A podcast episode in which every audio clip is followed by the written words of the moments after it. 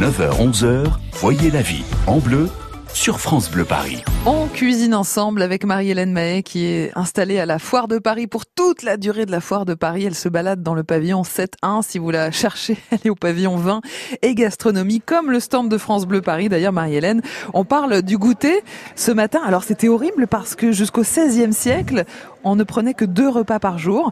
Euh, le matin vers 9-10 heures, on dînait, figurez-vous. Et puis le soir, vers 17-19 heures, on, on soupait.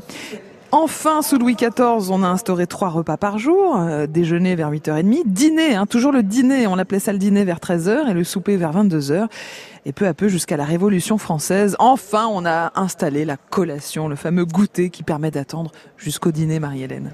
Ah oui, vous êtes né à la bonne époque, alors Corentine. Mais c'était quand même pas les mêmes quantités, hein, parce que quand on voit les menus hein, qui sont euh, présentés dans les châteaux, quand on les visite, on est, sur des quantités de nourriture quand même assez impressionnantes. Hein. Les repas duraient euh, un peu plus que 15 minutes. Hein. Alors vous, votre petite proposition du jour, Marie-Hélène, pour le goûter, c'est un pancake au lait de coco. Ça veut dire quoi Que c'est comme une grosse crêpe en fait, c'est ça?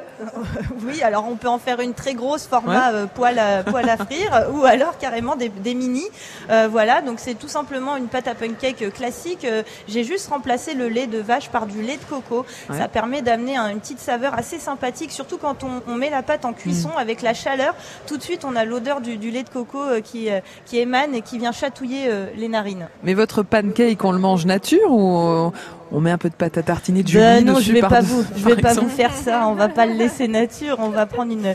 Bah ici, en plus avec la Frenchie, on a de quoi faire. Là, j'ai une noisette, pâte à tartiner euh, noire euh, noisette mmh. ou pécan et lait, vous voyez, il y a mmh. vraiment de quoi faire. Alors Julie, vous, c'est la première fois que vous faites la foire de Paris. Hein. Oui, euh, tout à fait. Qu'est-ce que ça représente pour vous un tel événement? Euh, Beaucoup de préparation en amont, euh, puisqu'effectivement c'est 12 jours de mobilisation. Je suis toute seule, je produis euh, et du coup, bah, là c'est vrai que c'est pendant 12 jours, je suis tous les jours sur le stand. Mmh. L'idée c'est d'aller à l'encontre, enfin de justement de à la rencontre des, des clients, de pouvoir les, les rencontrer, leur faire dégoûter, déguster nos, nos produits.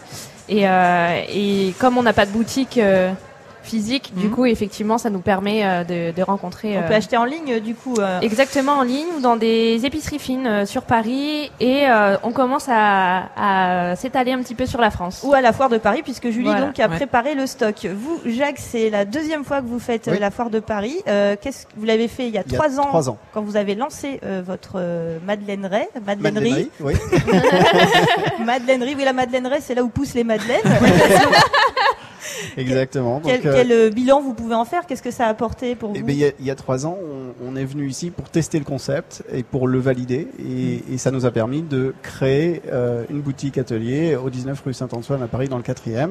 Et, et donc, euh, ça nous a apporté beaucoup de choses. D'abord, c'est un test euh, client euh, grandeur nature, mmh. mais euh, multiplié par 500 000 personnes oui. qui viennent visiter le, la foire. Donc c'est c'est un retour immédiat et incroyablement euh, enrichissant pour euh, pour travailler les recettes, pour travailler euh, toute la stratégie sur sur le prix, la communication, plein de choses.